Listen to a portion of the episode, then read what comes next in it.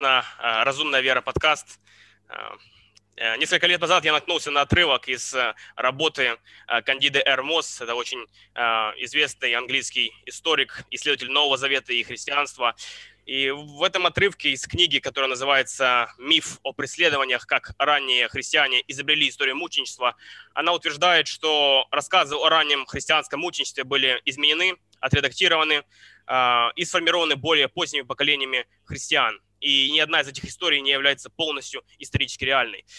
Э, кроме того, она утверждает, что римские власти никогда особо и не гнали э, христиан, и не было таких гонений, о которых мы все знаем из истории церкви, и что это не более чем преувеличение и миф.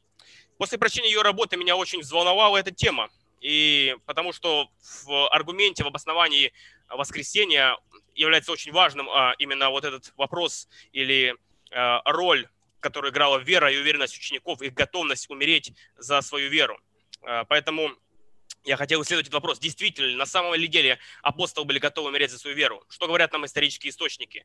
А, есть у нас достоверное свидетельство того, что апостолы на самом деле были готовы умереть за свою веру? И чтобы ответить на этот вопрос, я обратился к эксперту в этом вопросе. И сегодня, вот спустя несколько лет, мы наконец-то смогли его пригласить к нам на подкаст. Э, друзья, доктор Шон Макдауэлл, э, профессор христианской апологетики в университете Биола, автор бестселлеров и известный спикер. Более чем три года он потратил на исследование вопроса о мученичестве апостолов, которое вылилось в его докторскую диссертацию, затем книгу «Участь апостолов». И сегодня он впервые для широкой а, русскоязычной аудитории представит свою презентацию, где он суммирует итоги своей трехлетней работы и покажет лучшее свидетельство того, а, почему апостолы на самом деле а, были мучениками и были готовы умереть за свою веру. Uh, Dr. McDowell, we're delighted uh, to speak with you today uh, on the very important topic. thank you so much for your ministry. your book that changed my uh, mind and understanding of this very important topic on resurrection. Thank you so much. Oh, thank you for having me. This is a, a treat to be here. I've actually been to Russia 13 times, but have not been back recently. And by the way, my favorite word is добавка. Uh, спасибо за то, что uh, сегодня пригласили меня на, на подкаст. Я на самом деле uh, был говорю множество раз э, с, с русскими людьми, и вот мое любимое слово на русском – это добавка. А, итак, перед началом презентации я хотел бы э, задать э, наш общий вопрос для всех наших гостей. Доктор Макдау, расскажите немного о себе, вот, о вашем, о том, как вы пришли к Богу и о вашей работе, о вашем служении. So, Dr. McDowell, just ask first question. I teach full time at Biola University. in theology and apologetics. Я преподаю, я являюсь преподавателем в университете Биола и преподаю апологетику. I teach high school at a private school part-time as well. Также я преподаю частично в средней школе и в старшей школе. Uh, I've also been married to my high school sweetheart and have four kids in our home right now. Я также женился на своей возлюбленной из школы, и у нас есть четверо детей. my main areas of research and interest are apologetics and in particular generation z young people today мой, мой главный акцент в моей uh, работе это апологетика и в частности это поколение Z или молодое поколение, которое вот развивается прямо сейчас. That's probably good for now. Спасибо большое. И, итак, теперь мы переходим к самой презентации. Uh, so, Dr. McDowell, uh, your presentation. Uh, fantastic. Let me jump in and uh, oops, let me minimize this if you don't mind just for a second here so I can see my presentation along with yours. Excellent. Good. Отлично, мы начинаем. Я сейчас возьму свою презентацию. A number of years ago, I had a group of high school students on a mission trip to Berkeley, California. Несколько лет назад мы с моими студентами со старшей школы ездили в Беркли, Калифорния для миссионерской такой поездки we had an atheist speaking to our group who didn't even believe Jesus existed. И в группе был атеист, который даже не верил, что Иисус существовал. One of my students said, "Why would all the apostles die as martyrs if Jesus didn't exist?" И один из моих студентов сказал, а зачем тогда было апостолам умирать за свою веру, если Иисус даже не существовал? And the atheist said, Give me proof that any of them died as martyrs. And all the students looked at me for an answer. И э, этот атеист сказал, дайте мне хотя бы одно свидетельство того, что апостол умер». сразу глянули на меня. Not having an answer is what spurred me on to research this as the basis of my doctoral thesis. И так как у меня не было ответа, это стало таким толчком для, моей, э, для моего исследования в докторской ди- диссертации, которая вылилась вот в эту работу. Maybe you've heard the argument stated as you'll see come up on the slide. Возможно, вы слышали аргумент, который вы сейчас увидите на слайде. Э, Сейчас. э, By the way, do you want me to read the slide since it's word for word, or you just want to read it in Russian? э, What's easier? uh, Just uh, wait a couple of seconds. Uh, Um, sorry, a little technical problem. It will be up in a second. uh, Do you I want me to think, just Uh, I think it would be easy if uh, I straight away uh, read in Russian, if it's possible. I- I'll go ahead and start right now. And then next time we have a slide like that, I'll let you just read it once it's up. Okay. Окей. Here is how the argument is often made. Вот как обычно uh, с- делается аргумент в пользу воскресения. Even though they were crucified, stoned, stabbed, dragged to death, Даже хотя они были э, распинаемы, побиваемы, с них сдирали кожу, and died other terrible ways, и даже хотя они умирали с- самыми разными ужасными способами, every last apostle of Jesus proclaimed his resurrection until his dying breath. э, все апостолы до своего последнего вздоха проповедовали э, с- у- свою веру в воскресение. Therefore, their testimony is trustworthy and the resurrection is true. Следовательно, их э, э, свидетельство истина и воскресение также истина.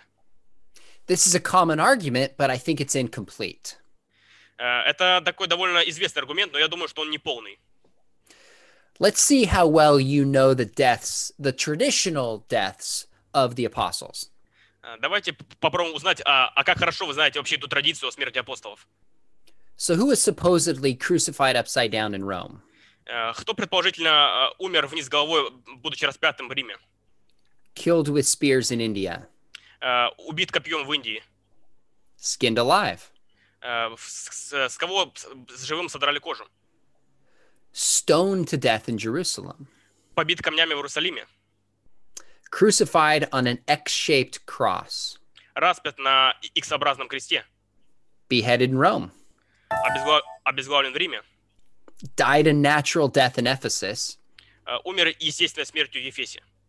and crucified in Hierapolis.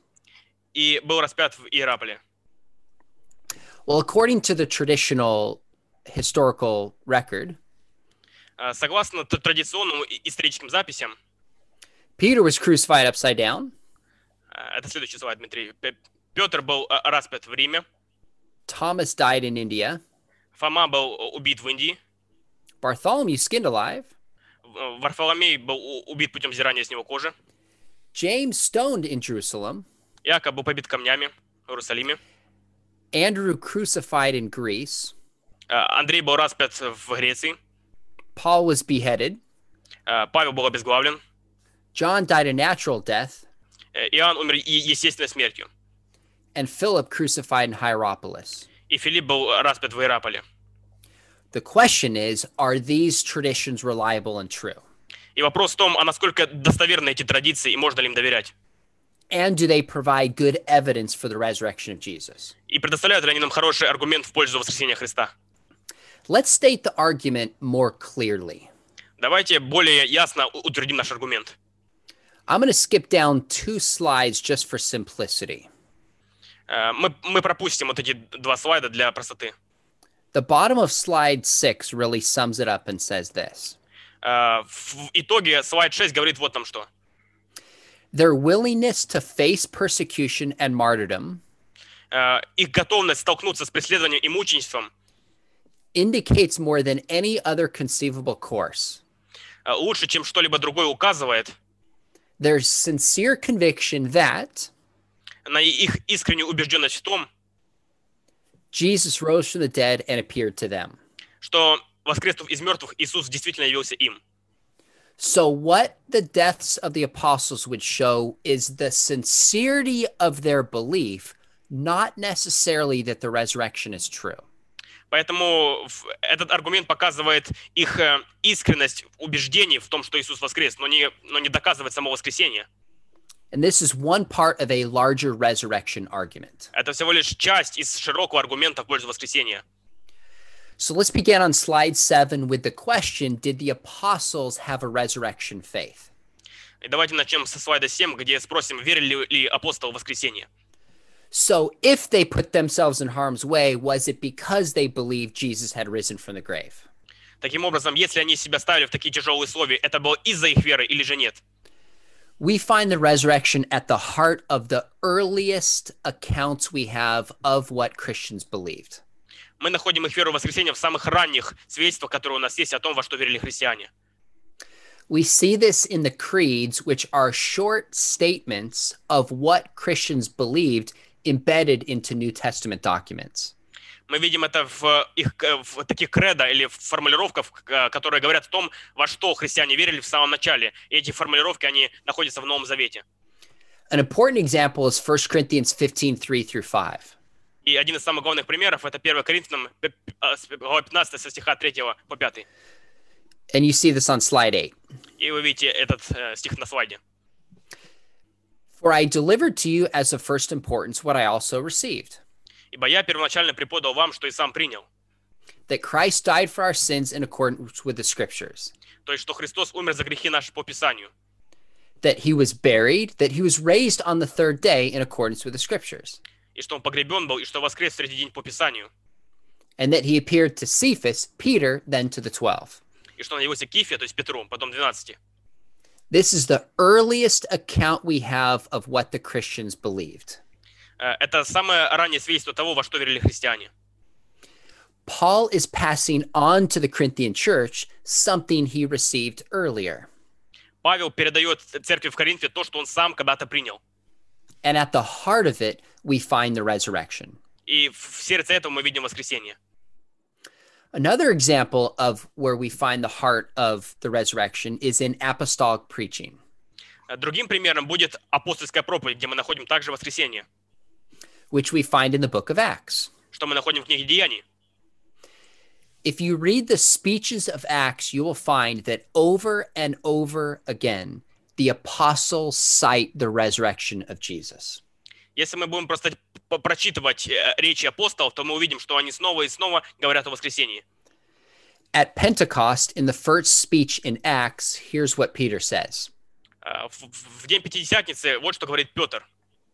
Acts 2:24. Деяние э, 2.23. «Всего по определенному совету и предведению Божию преданного вы взяли и, пригвоздив руками беззаконных, убили. Но Бог воскресил его, расторгнув узы смерти, потому что ей невозможно было удержать его». Now we also see the resurrection at the heart of what was taught by the apostolic fathers. И также мы видим э, воскресение в сердце того, чему учили э, отцы церкви, апостольские отцы.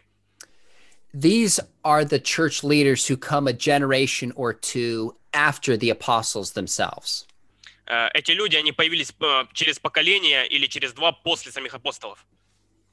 For example, 1 Clement 42:3 Например, 1 Климента 42.3.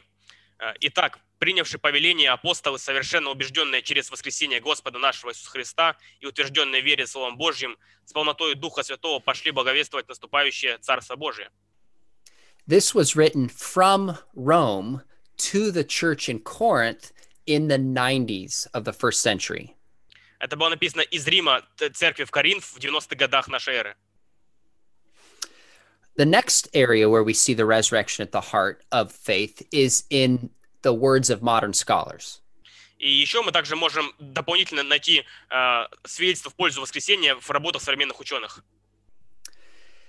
In his book Beginning from Jerusalem, here's what James Dunn writes. Э, в своей книге «Начиная с Иерусалима» вот что пишет Джеймс Дан. It is an undoubted fact that the conviction that God had raised Jesus from the dead Несомненный факт состоит в том, что убеждение, что Бог воскресил Иисуса из мертвых и вознес его по правую руку, and had exalted Jesus to his right hand э, вознес его по правую руку, transformed Jesus' first disciples and their beliefs about Jesus. Преобразила первых учеников Иисуса и их веру в Него. So, from the earliest historical accounts to modern scholars, we find a recognition that the resurrection was always at the heart of the Christian faith. Итак, начиная с самых ранних свидетельств, вплоть до современных ученых, мы видим, что воскресение является центром и сердцем проповеди и веры христиан. There is no early Christianity apart from belief in the resurrection. Э, Не существовало никакого христианства э, вне воскресения. Now, let's look at slide 15 and ask the question Was there persecution in the early church? Давайте перейдем к слайду, к слайду 15 и посмотрим, а а были ли первые христиане преследуемы. Keep in mind that John the Baptist, the forerunner of Jesus, was beheaded. М, Помните, что Иоанн Креститель был а, обезглавлен, Jesus died as a martyr. Иисус умер как мученик. Stephen was killed as a martyr. Стефан был убит как мученик. And James was beheaded as recorded in Acts 12 2. И также Иаков был э, убит, как мы читаем в Деяниях 12.2.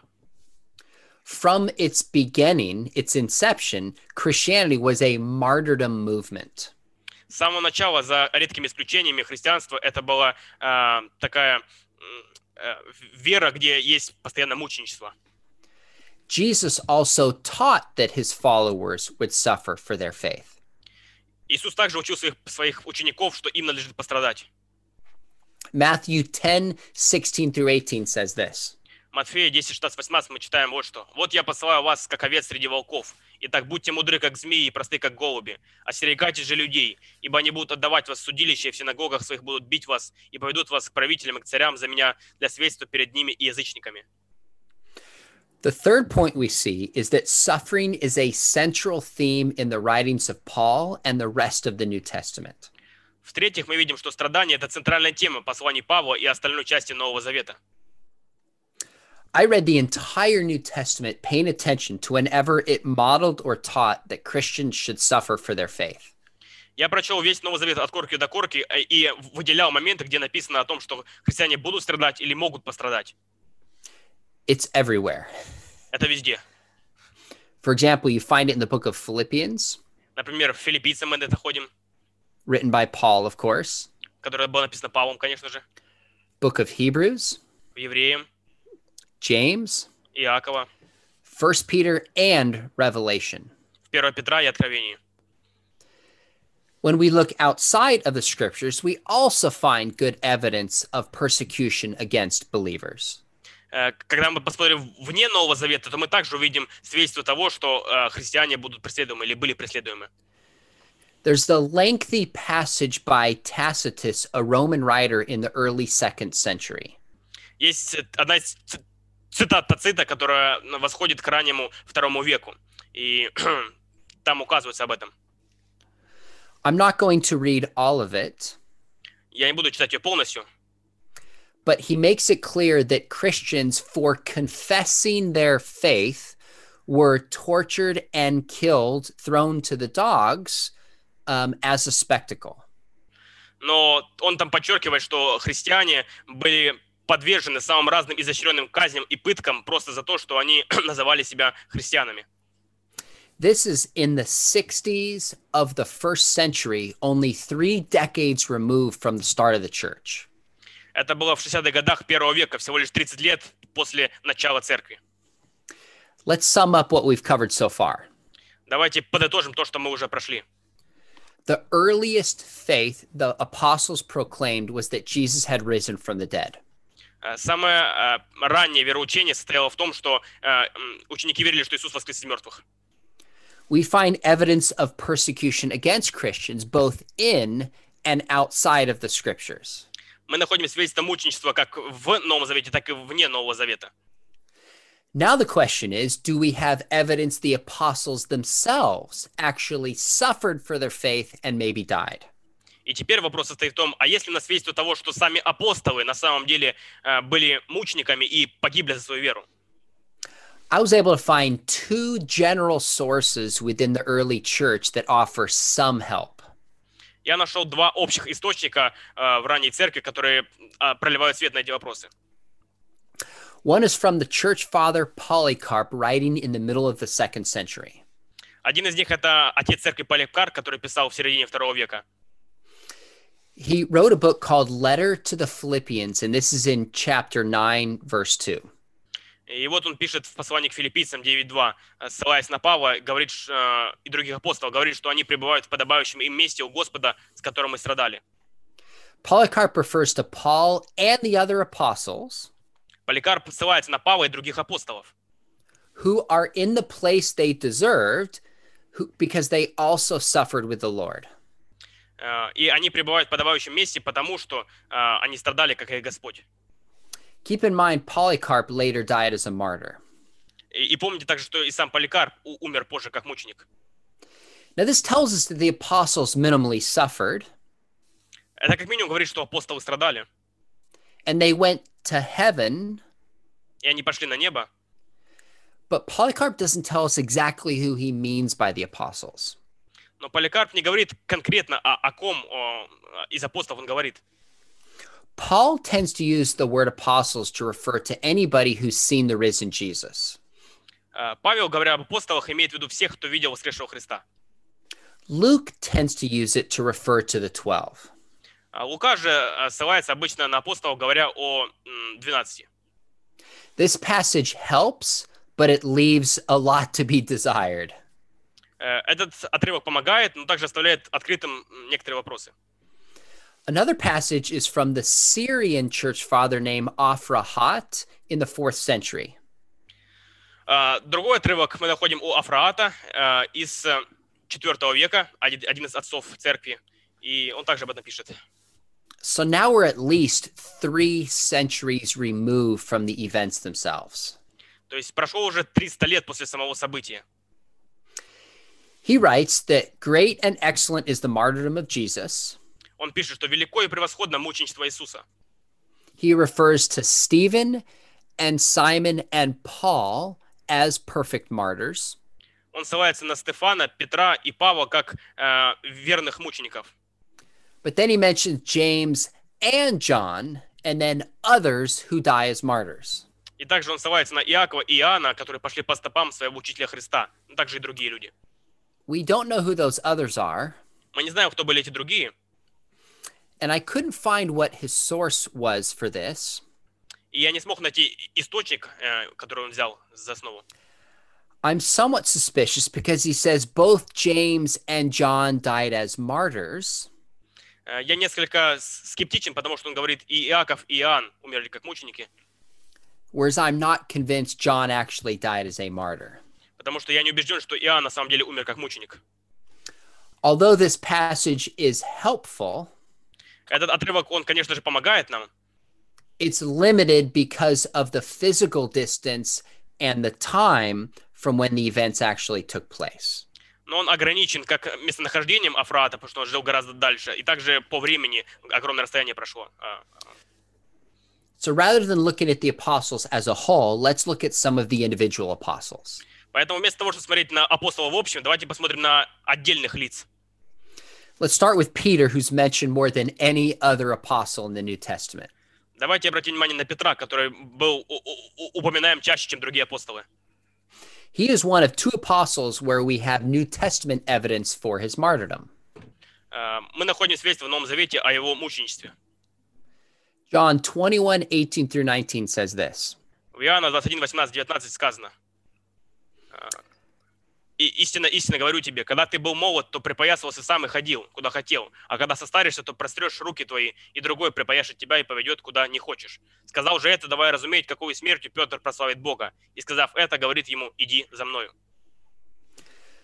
John clearly indicates that Peter will be taken where he doesn't want to go, and he's going to die as a martyr. Иоанн ясно говорит, что э, Петр, э, Петра припояшут и его поведут, куда он не хочет. То есть э, это намек на его мученическую смерть. Remember, Peter had denied Jesus a few times, and now Jesus is saying, You're actually going to die in light of what you believe and not deny it in the future.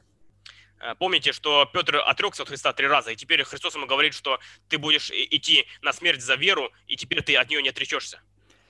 Even Bart Ehrman, the very influential skeptic and atheist, says that this passage is an indication that Peter is told he will die as a martyr. Даже Барт Эрман, очень известный э, и влиятельный скептик, говорит, что в этом отрывке ясно говорится, что э, Петр не умрет естественной смертью, это будет смерть мученика. There's a second first century document for the death of Peter. Есть также э, свидетельство первого и, первого и начала второго века э, о смерти Петра. It's found in 1 Clement chapter 5 verses 1 through 4. Это, оно записано в первом Климента, глава 5, со стиха 1 по 4. The context of this passage is that Clement is talking about how division and jealousy brings death. И, Петр, и в этом отрывке Климент в контексте говорит о том, что как э, разделение и зависть приводит к э, смерти. He says, let's shift from ancient examples and talk about contemporary ones. Он говорит, ну оставив древние примеры, перейдем к ближайшим подвижникам. And then he refers to Peter, who was persecuted even all the way to death. И далее он ссылается на Петра, который был э, ревностным и верным даже до своей смерти. We have two first century sources that confirm that Peter, in fact, died as a martyr.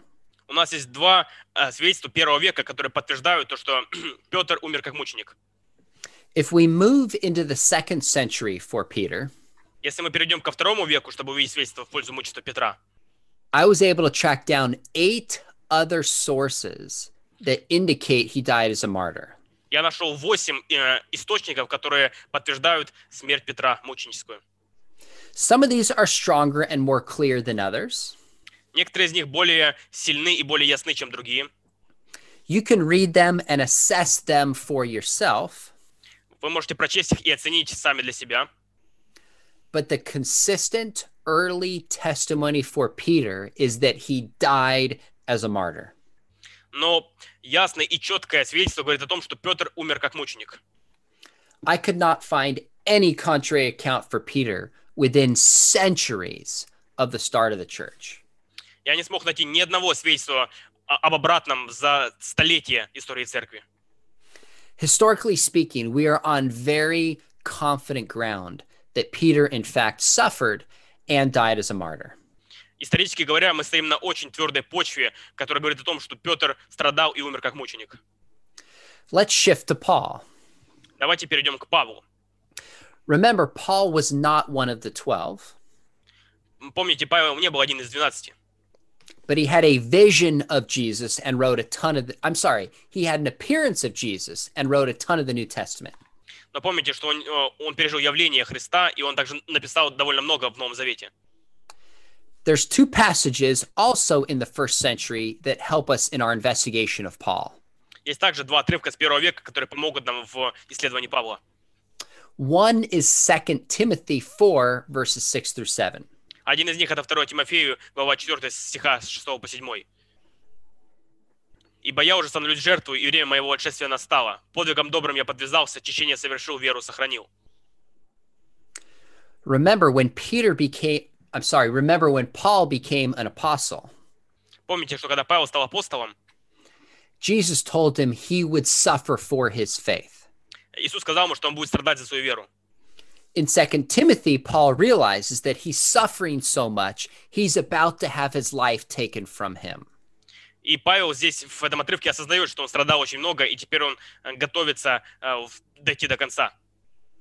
I believe he wrote this because he knows his death is near. Э, Я считаю, что это он написал это послание, потому что он говорит о том, что смерть приближается. Critical scholars will not accept that Paul actually wrote 2 Timothy. Но как, э, скептики, они не принимают то, что это Павел написал это послание. But even if Paul didn't write this, Но даже если Павел не написал это послание, whoever wrote it кто бы его не написал, felt the need to put on Paul's lips э, он хотел вложить в уста Павла, that he was about to die as a martyr. что он умрет как мученик. So whether he wrote it or not, the tradition is strong that Paul died as a martyr. И в итоге м, он написал или не он, но традиция говорит о том, что он должен умереть как мученик. Again, I think Paul actually wrote this, but I'm just appealing to the way critical scholarship is sometimes done. Опять же, я считаю, что это послание на- написал Павел, но я просто обращаюсь к этим к- к критическим ученым, чтобы подтвердить свой аргумент. A second passage for Paul is also found in 1 Clement chapter 5. Еще один отрывок также находится в 1 Климента, главе 5. Again, written in the 90s at the end of the first century. Опять же, он написан в 90-х, в конце первого века. And in this passage, like with Peter, it indicates that Paul suffered and ultimately died in his procl- proclamation of the faith. И опять же, как и в случае с Петром, здесь говорится, что он страдал и в конце концов э, умер мученически. This is 1 Clement 5, verses 5 through 7. Это 1 Климента 5, э, стихи с 5 по 7. Па- э, In the second century, I was able to find six more sources for the martyrdom and death of Paul. Э, если мы возьмем второй век, то я нашел целых шесть источников, которые свидетельствуют о мученичестве Павла. Like with Peter, some of these are stronger than others. Как и в случае с Петром, некоторые из них более весомые или более сильны, чем другие. But the tradition that Paul died as a martyr, Но традиция о том, что Павел умер как мученик, it's early, она ранняя, it's consistent, она последовательна, and I couldn't find any contrary evidence at all. и я не нашел никаких свидетельств против этой позиции вообще. We are on solid historical ground to conclude that Paul actually died as a martyr. Мы стоим, на, опять же, на твердой исторической почве того, что Павел умер как мученик. There's two more uh, apostles that I believe we have solid confidence died as martyrs. Есть также еще два апостола, которые, как я считаю, э, являются, э, свидетельства являются довольно сильными в пользу того, что они умерли как мученики. The next one is James, the brother of Jesus. Следующий – это Иаков, брат Иисуса. Again, he was not a member of the 12 apostles, Опять же, это- он он не был э, одним из 12 апостолов. but in 1 Corinthians 15, Paul tells us he had an appearance of Jesus. Но в 1 Коринфянам, главе 15, Павел говорит, что Иисус явился ему. And according to the book of Acts, he was one of the leaders in the early church. И согласно книге Деяний, он был один из лидеров ранней церкви. What's interesting about James is that we have a Gnostic and secular sources indicating his death. Что интересно, то в- по отношению к Иакову у нас есть как гностические, так и светские источники в пользу его смерти. Josephus writes about the death of James in his book Antiquities, chapter 20. Э, Иосиф Флавий пишет в иудейской древности, главе 20 о смерти Иакова. He refers to Jesus, who is called the Christ, Э, Он пишет, что к- брата Иисуса, которого звали Христос, who has a brother named James, чье имя было Иаков, who was stoned to death for being a lawbreaker. и когда он предъявил обвинение в нарушении закона, он предал их побить камнями. As far as I could tell, most scholars accept this as historically genuine. Я могу сказать, что большинство историков принимают э, этот отрывок как исторически достоверный. The reason is because James is mentioned so incidentally and doesn't give any excuse me, doesn't give any information people could not have known otherwise. Э, Причина в том, что Иосиф у- упоминает об этом мельком и э, никакой цели не- преследует, чтобы что-то подчеркнуть или так далее. То есть и об этом можно было бы даже и не знать. It's not the kind of information early Christians would invent and try to insert in the writings of Josephus. И это не такая информация, которую первые христиане могли бы придумать, чтобы вставить э, в э, работу Иосифа Флавия. As you move into the second century, Когда мы переходим ко второму веку, I was able to find five other sources that support the death of James as a martyr. я смог найти целых пять источников, э, говорящих о том, что Яков умер как мученик. Although there's differences on some of the secondary details, they agree on the larger story. И хотя они э, разнятся во второстепенных деталях, они согласны все в общем. For James, we have Christian sources, Э, Для Якова у нас есть христианские источники, a Jewish source, Josephus, иудейские источники, Иосиф Флавий, and at least two Gnostic sources, all from within the second century. и как минимум два гностических и- и- источника, которые восходят ко второму веку. As with Peter and with Paul, we're on solid ground to conclude that James, in fact, died as a martyr. Как и в случае с Петром и Павлом, у нас есть твердая историческая почва, чтобы сделать вывод, что Иаков умер как мученик. The final apostle for which we have high confidence is James, the son of Zebedee. И последний апостол, для которых он- у нас есть твердая историческая почва, это Иаков, сын Зеведеев. the brother of John. Это брат Иакова, э, брат Иоанна. Along with Peter, we have biblical evidence for his death. Как и в случае с Петром, у нас есть библейские сведения о его смерти. Acts 12, 1 and 2 says this Деяние 12.1.2 говорит вот что. В то время царь Ирод поднял руки на некоторых из принадлежащих к церкви, чтобы сделать им зло, и убил Иакова, брата Иоаннова, мечом.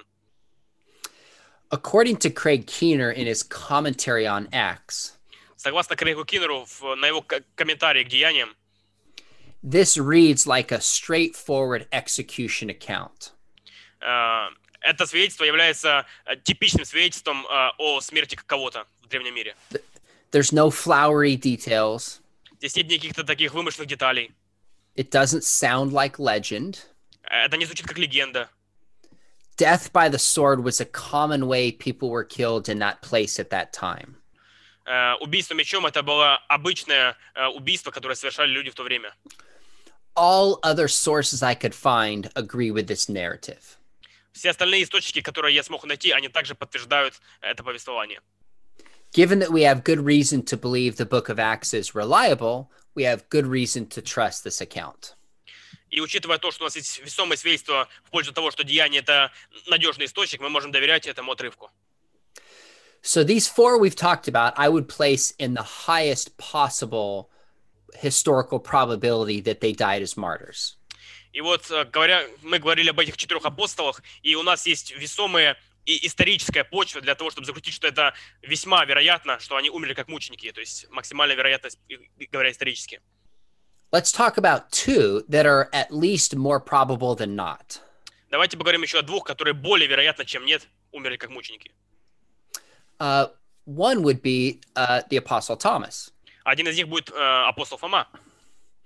We have records of travel in the first century between uh, Jerusalem and between India. У нас есть записи о путешествии с Ближнего Востока в Индию э, с первого века. There's no doubt Thomas could have made it there quite easily. Нет никаких сомнений в том, что Фома мог туда до- добраться довольно легко. The evidence that he died as a martyr come from two sources. Свидетельство о его мученичестве восходит к двум источникам. One is a late second or early third century document called the Acts of Thomas. Э, Один из них это конец второго и начало или начало третьего века. Это называется Деяние Фомы. It's filled with some flowery legendary content, Э, Он нап- наполнен некоторыми вымышленными деталями, but very well may contain a historical core. но вполне возможно, что он содержит историческое ядро. A coin has been found confirming one of the kings in that time in that place. И, и был на самом деле подтвержден один из э, царей, который описан в, в той книге. The second line of evidence are the St. Thomas Christians of India. И еще одно свидетельство это христиане святого Фомы в Индии. These are believers who have stories and traditions tracing all the way back to when they believe Thomas founded the church. Э, Это истории и традиции, к- которые восходят э, к тому, что Фома на самом деле был в Индии и основал там церковь. If these are two independent lines, Если это две независимые линии свидетельств, then I would say we're on very strong ground to confirm that Thomas likely died as a martyr. то я могу заключить, что у нас есть э, вполне себе неплохое обоснование того, что Фома умер как мученик. It's hard to know for sure if they're dependent on one another or separate. Но на самом деле нам сложно определить, они независимы или все-таки они зависят друг от друга. But given that it's relatively early, Но учитывая то, что это довольно раннее свидетельство, and we may have two separate lines of evidence, и, возможно, это две отдельные линии свидетельств, I think it's at least more probable than not that Thomas died as a martyr. Я думаю, что как минимум более вероятно, чем нет, что Фома умер как мученик. The other apostle that's probabilistic would be Andrew. И другой апостол, который вероятно умер, это будет Андрей. We have two somewhat early sources for Andrew. У нас есть, опять же, два источника о нем. One is in what's called the Acts of Andrew, that's in the middle to the end of the second century. Один из них это деяние Андрея, которое восходит э, к середине второго века, which describes him being crucified. которое описывает, что он был распят. And then there's a document called Hippolytus on the Twelve, И также есть еще один источник, который называется Ипполит о 12. probably from the third century. Э, Вероятно, с третьего века. It describes him being hung on a tree, which is crucifixion, but it's very differently described than in the Acts of Andrew. Там описано, как он был повешен на древе, что, вероятно, является распятием, но описано в гораздо другом ключе, чем в деяниях Андрея. So, as with Thomas, it seems we may have two independent evidences, two independent claims that support one another. И как и в случае с, с Фомой, у нас есть, возможно, две независимые линии свидетельств, которые под- подтверждают мученичество Андрея. But they're moderately late, Но они а, относительно уже поздние, so I don't put as much confidence in them as I do with, say, Peter and Paul. поэтому я не отношу их к такой же высокой вероятности, как, например, Петру или Павлу. What about the rest of the apostles? А как насчет остальных апостолов? What about Matthew, Bartholomew, etc.? Как насчет Матфея, Варфоломея и других апостолов? First off, there's no record that any apostle recanted his faith. Во-первых, нет ни одного свидетельства, что кто-либо отрекся от веры. Here's why this is important. Вот почему это важно. Non believers would have loved a story like this to discount the faith. Неверующим эта история бы понравилась, чтобы каким-то образом опровергнуть веру. Believers would also be interested in such stories. Но и верующим эта история была бы интересна. There was debate about what should happen to Christians who recanted their faith at the point of being martyred and then wanted back in the church. Были дебаты о- относительно того, что делать с людьми, которые э, во время э, каких-то страданий отреклись от Христа, и можно ли было их обратно вернуть в церковь. If there was any record of an apostle doing this, he clearly would have been cited in favor of allowing people back in the church. Если бы какой-либо апостол действительно отрекся от Христа, то это было бы хорошим аргументом в пользу того, что таким людям можно вернуться в церковь. So again, there's no record any of the apostles recanted their faith. Поэтому, опять же, нет ни одного свидетельства того, что кто-либо отрекся от веры из апостолов. But with these other apostles, the evidence is late, legend filled, and contradictory. Но относительно этих апостолов свидетельства э, на- наполнены легендами, они поздние и они противоречивые. There, for example, with Bartholomew, there's multiple accounts of different places and times and ways that he died. Например, а- относительно Варфоломея есть целый ряд различных э, историй о том, как он умер, где он умер и когда он умер. One could be right, or they could all be legends. А, Может быть, один из них прав, а может быть, они все вымышлены. Historically, it's really hard to know. Исторически это трудно определить. But here's what we do know Но вот что мы знаем. if you read the beginning of Acts, Если вы прочтете в самом начале Деяний книгу, all the apostles believed they had seen the risen Jesus. все апостолы верили, что они видели воскресшего Христа. They willingly put themselves in harm's way. Они добровольно себя ставили в трудные обстоятельства. And we have record that some of them died as martyrs, И у нас есть свидетельство того, что, по крайней мере, некоторые из них умерли как мученики. and none recanted. И ни один из них не отрекся. Minimally, this shows me that they sincerely believed that Jesus had risen and appeared to them. Э, Как минимум, г- это говорит, по крайней мере, мне, что они искренне верили в то, что Иисус явился им как воскресший Господь. The biggest objection that comes up is what about other martyrs? Самое большое возражение, которое возникает, это «а как насчет других мучеников?» An example that's often used in my country relates to the terrorists on 9 11. И пример, который часто используют в в моей стране, это террористы, которые совершили теракт 9 сентября. 15 radical Muslims were willing to fly planes into buildings 15 мусульман были готовы добровольно врезаться в э, эти башни, because they believed that Islam was true. потому что они искренне верили, что ислам это истина. Here's a key difference Но вот ключевое различие. the Muslim terrorists were centuries removed from the founding events of Islam. Мусульманские террористы, они э, на века разделены от самих событий, которые были в в начале их религии. Their deaths would be similar to mine if I died today as a martyr for my faith. Их смерть, она была бы похожа на мою смерть, как мученика, если бы я сегодня умер за свою веру. It wouldn't prove anything about the truth of Christianity. Это бы ничего не доказало э, об истинности христианства.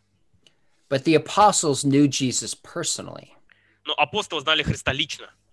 They traveled with him, Они путешествовали с ним, they ate with him, они ели с ним. and they claimed to have seen him alive after he was crucified И они утверждали, что видели его живым после его распятия, with their own eyes. своими глазами. And they willingly put themselves in harm's way for that conviction. И они добровольно ставили себя в трудные обстоятельства э, за свое это убеждение. Their testimony is qualitatively different than modern day terrorists. Их свидетельство, оно гораздо более э, весомее, чем свидетельство современных мучеников. So here's what I think we can conclude И вот что я, что я думаю, мы можем заключить. the apostles were all willing to suffer and die because they believed Jesus had risen from the grave. Э, апостолы были готовы умереть за свою веру, потому что они были убеждены в том, что Иисус воскрес из мертвых. There's no evidence any of them recanted, and we know, in fact, that some of them were martyred. Нет никаких свидетельств того, что кто-либо из них отрекся от своих слов, но также мы знаем, что некоторые из них мученически погибли. They really believed Jesus had risen from the grave. Они, они действительно верили, Иисус воскрес из мертвых. What else could they have done to convince us of the strength and sincerity of their testimonies? На самом деле, что еще они могли сделать, чтобы убедить нас в силе своего свидетельства? Let's take some questions. Давайте перейдем к некоторым вопросам.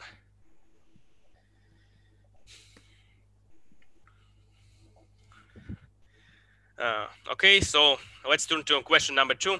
Uh, м, Дмитрий, у вас есть вопросы?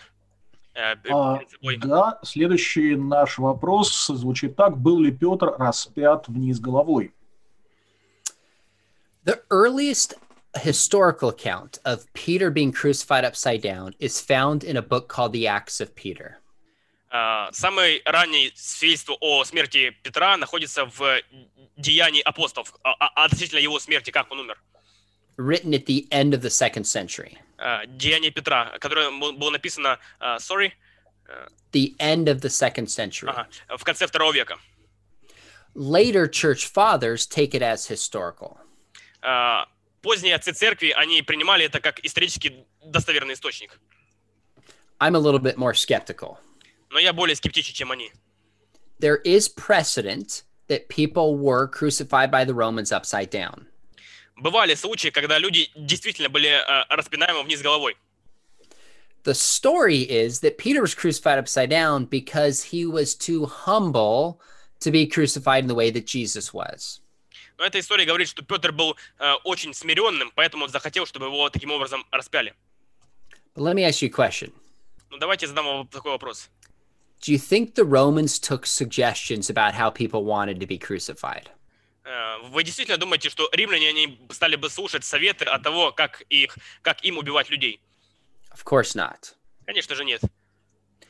In the Acts of Peter, Э, В деяниях Петра Peter is upside down э, Петр вниз головой, because in that state he can better see that the world is upside down. э, потому что в этом положении он лучше видит, что мир перевернулся вверх дном.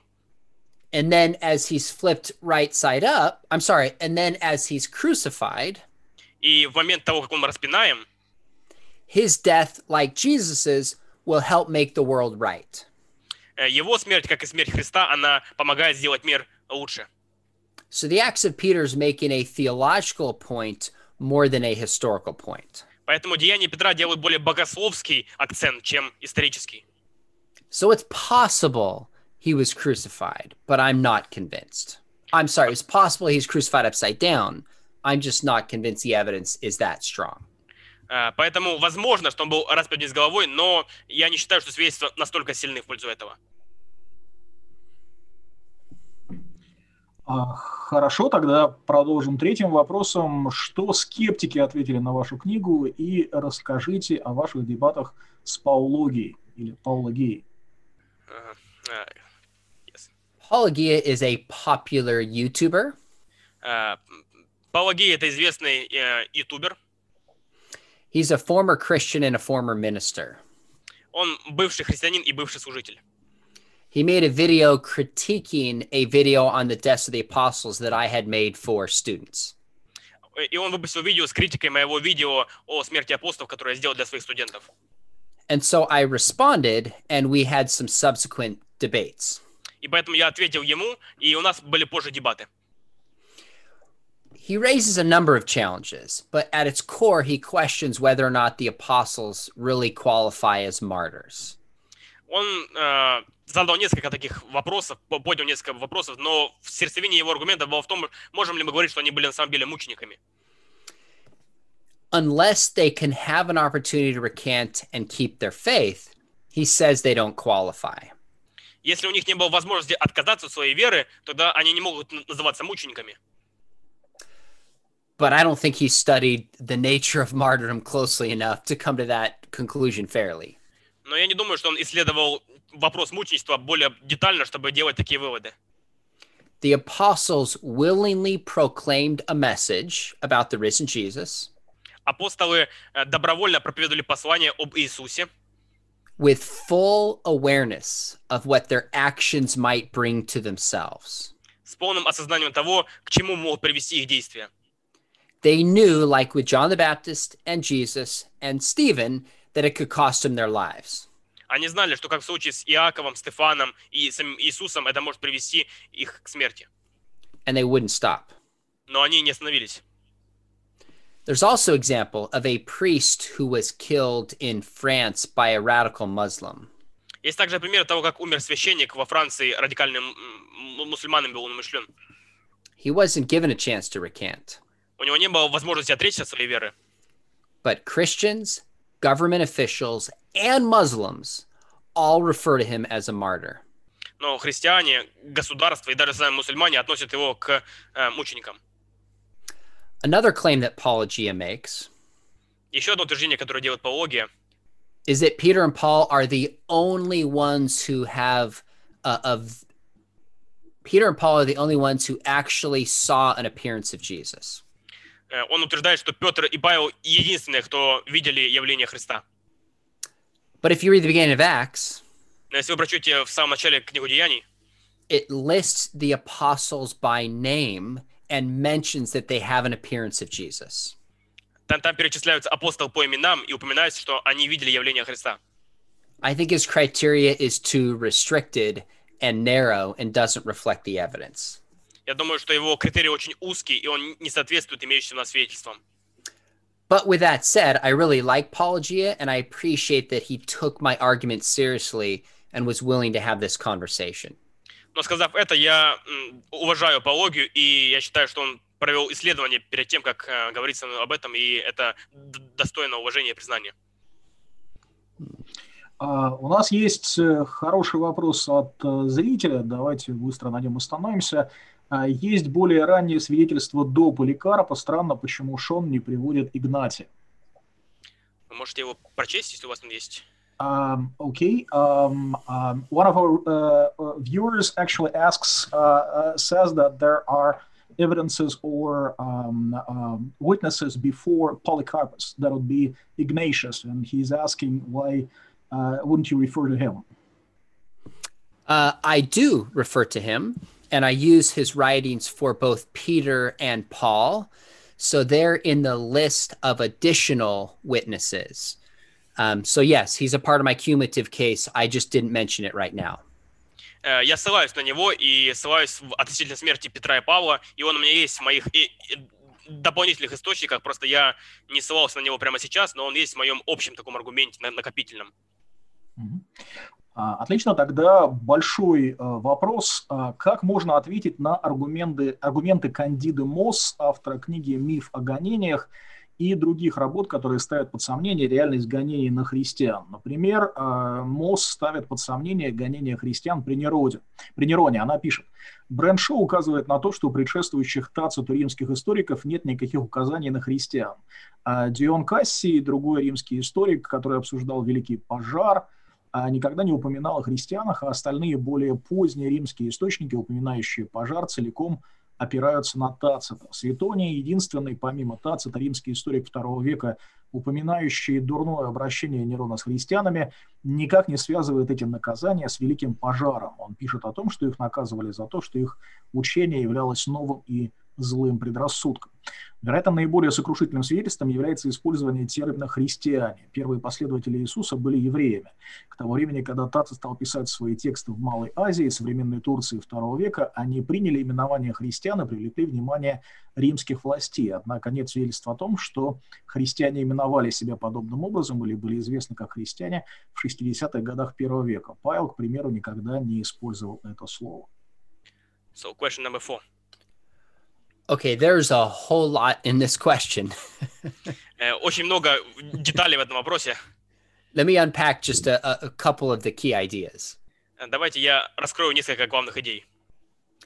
So, Suetonius does not connect the punishment with the great fire in the way that Tacitus did. Э, Светоний не отсылает пожар, как это делает Тацит э, в своем историческом исследовании. I'm not sure why that undermines the testimony of Tacitus, who gives us much more detail than Suetonius does. Я не понимаю, как это подрывает свидетельство Т- Тацита, который г- гораздо более детальным образом описывает это событие. Although Tacitus gives more detail, the account in Suetonius matches up with what we have in Tacitus. Тацит говорит более детально, но Светоний просто подтверждает общую картину, не говоря в таких деталях об этом. They're not contradictory accounts, they're supplementary accounts. Они не противоречивые аккаунт, э, с- источники, а подтверждающие друг друга источники. We don't have a ton of sources on anything from the second century. All of our content is limited, and we have to keep that in mind. У нас вообще очень мало источников со второго века и с первого, э, поэтому мы должны всегда иметь в виду, что у нас ограниченные ресурсы в этом плане. Even some of the books of Tacitus have been lost. Даже м, некоторые книги Тацита были ут- утрачены. As far as the naming of Christians uh, in the 60s and the 80s, А, а- относительно и наименования христиан в 60-х годах, I think Moss ignores the book of Acts, я думаю, МОЗ игнорирует э, книгу Деяний, where Christians are first called Christians at Antioch. где написано, что хри- э, они были названы христианами в Антиохии. Now, Acts was arguably written in the 60s. Some would say as late as the 80s. Э, Деяния были написаны в 60-х, некоторые аргу- аргументируют в 80-х годах. But in a book that can be demonstrated to have high historical accuracy, Но в книге, которая показывает довольно детальное историческое исследование, I'm not sure why we wouldn't allow the book to speak for itself about Christian behavior rather than import something from the outside. И я не понимаю, почему мы должны брать что-то извне, когда сама книга свидетельствует о том, к- когда это происходило.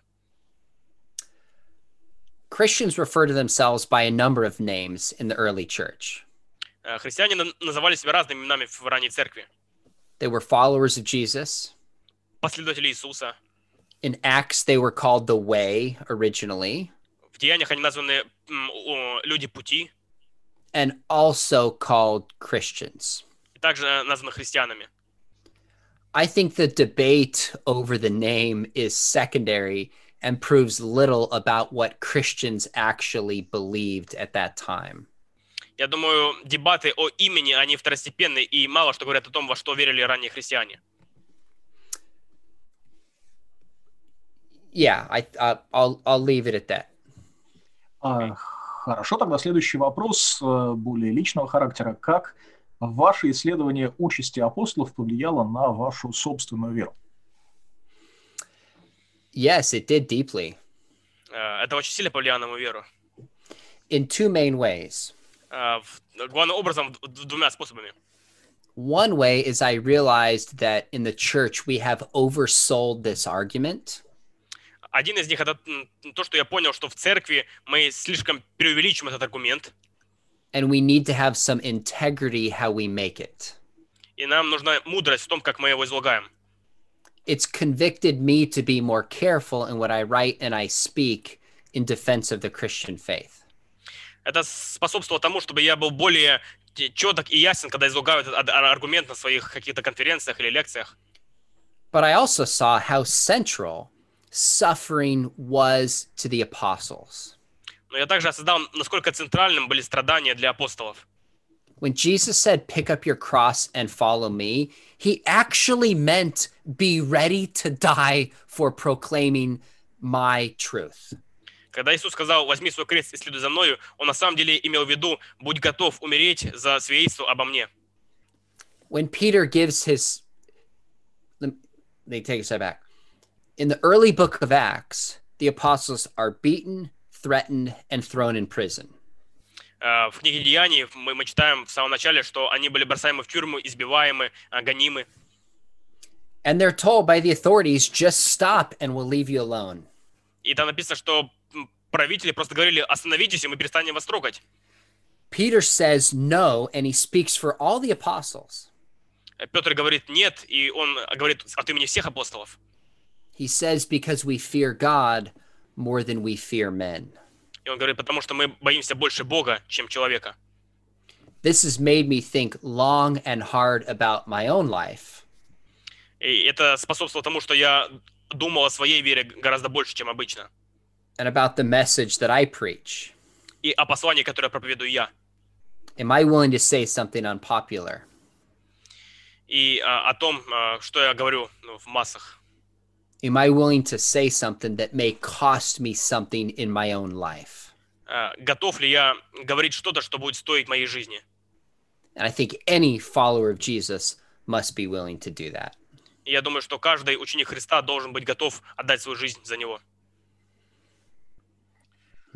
Доктор Макдауэлл, есть хороший вопрос, который часто задают люди в связи с э, этой темой. Э, В чем разница между мученичеством и фанатизмом? Uh, Dr. McDowell, there's a question people often ask in regards to this question. What's the difference between a fanaticism and a martyrdom? Fanaticism and martyrdom. Um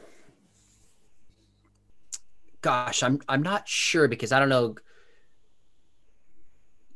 I I I would have to think about that a little bit more. I need some clarification on exactly what they mean by fanaticism. Um I, I think fanaticism, there's an emotional craziness that's divorced from reason and reflection. Whereas a martyr has full awareness of the life they're living and is willing to lay down their life anyways. Мне нужно немного подумать над этим вопросом, но я думаю, что фанатизм – это эмоциональная и безумная э, какая-либо отдача себя на смерть или тому подобное, тогда как э, мученичество – это осознанное и добровольное решение посвятить себя кому-то. At best, you might be able to say somebody like Paul was potentially a fanatic. В лучшем случае можете сказать, что Павел, возможно, был похож на фанатика. He was pretty motivated and willing to put himself in some crazy situations. Он был довольно человек мотивированный и был готов себя ставить в самые невероятные условия. But you're not going to be able to describe all of the apostles that way. Но я не думаю, что удастся а, так описать всех апостолов. They had full awareness of what Jesus taught, Э, Они полностью осознавали, чему учил Иисус. and they had full awareness of what it would cost them for proclaiming a countercultural message. И они полностью осознавали, чему, что будет стоить их проповедь, которая была противовес имеющейся культуре тогда. And the evidence shows that they did it sober minded uh, nonetheless. И свидетельство показывает, что они это делали э, постоянно и вот полностью осознанно. Спасибо, thank you. А, а, и тогда следующий вопрос. А, доктор Макдауэлл, что вы считаете основополагающим в своей жизни как апологета, и какой совет вы можете дать людям, которые интересуются философией христианской апологетикой? The question number six. Oh, question number six. Okay. Um, I, I would have two main pieces of advice for you, or maybe three. One would be У меня Go есть два или даже три совета для вас. one would be you have to really know your stuff. Во-первых, вам нужно а, на самом деле знать свой материал, с которым вы работаете. Study the books and material of reasonable faith and get to know your stuff well. Э, Изучайте книги, материалы, в частности, от разумной веры, и знайте материал, который вы исследуете. And of course, you could come study with us at Biola because we now have a fully distance program. И, конечно же, вы можете присоединиться к нам в Биово, потому что у нас есть полностью дистанционная программа. Second, cultivate a heart for the Lord. Во-вторых, вы должны развивать свое сердце, которое будет посвящено Господу. Sometimes apologetics uh, seems to draw out people who like to argue, who are more interested in winning an argument than actually loving people. Иногда апологетика способствует тому, что люди, они больше аргументируют или любят вступать в дебаты, чем любят людей или истину. So be involved in a local church Поэтому будьте вовлечены в вашу поместную церковь. and actually be in relationships with non believers so you can love them rather than just argue and reason with them through social media and through a computer. И на самом деле будьте э, в контакте с людьми э, не просто через социальные сети, но через общение, чтобы это было не просто какой-то отдаленный, э, отдаленный спор. And third, just ask yourself a simple question И в-третьих, просто сп- спросите себя простой вопрос. big or small, it doesn't matter. Э, будь, будь твой большой или маленький, это не важно. How can I make a difference for the kingdom? Как я могу сделать что-то для Царствия Божьего? It could be at your workplace, Это может быть ваша работа. could be with your neighbors, Это может быть ваш ближний. could be with your kids. Это может быть ваши дети. Maybe start a YouTube channel, Может быть, начать YouTube-канал. maybe an Instagram feed, Может быть, страничку на Инстаграме. maybe blog, Может быть, какой-то блог. teach a class at your church. Преподавать в своей церкви. How can you take the training that you have, which most people don't, and just make a difference for the kingdom? Как вы можете использовать имеющиеся у вас э, способности для того, чтобы э, помочь развиваться Царству Божьему? So learn your stuff, develop a heart, and just go out trusting God and make the difference that you can and trust Him with the results. Итак, первое, используйте имеющиеся у вас материалы, э, развивайте ваше сердце, которое будет посвящено Господу. И в-третьих, э, применяйте то, что у вас есть э, в вашей по- поместной церкви или там, где вы есть, посвятив себя Господу. That's it. Отлично. А, Итак, дорогие друзья, а, наш сегодняшний подкаст подошел к концу. Я думаю, а, вот вкратце мы подсуммировали главные свидетельства после того, что действительно апостолы были мучениками. Презентацию я прикреплю к данному видео, и вы сможете ее позже просмотреть самостоятельно и также самостоятельно изучить имеющиеся у нас свидетельства. Не забывайте распространять этот контент, под- подписывайтесь на нас, помогите нам в развитии нашего проекта. И это был предпоследний подкаст, и скоро будет последний подкаст этого года. Также присоединяйтесь к нам, помогите нам в развитии и оставайтесь всегда здоровыми. Uh, so, thank you, Dr. McDowell. It's a great material, and we really appreciate your work. Thank you so much. My, my pleasure. Thanks for having me on.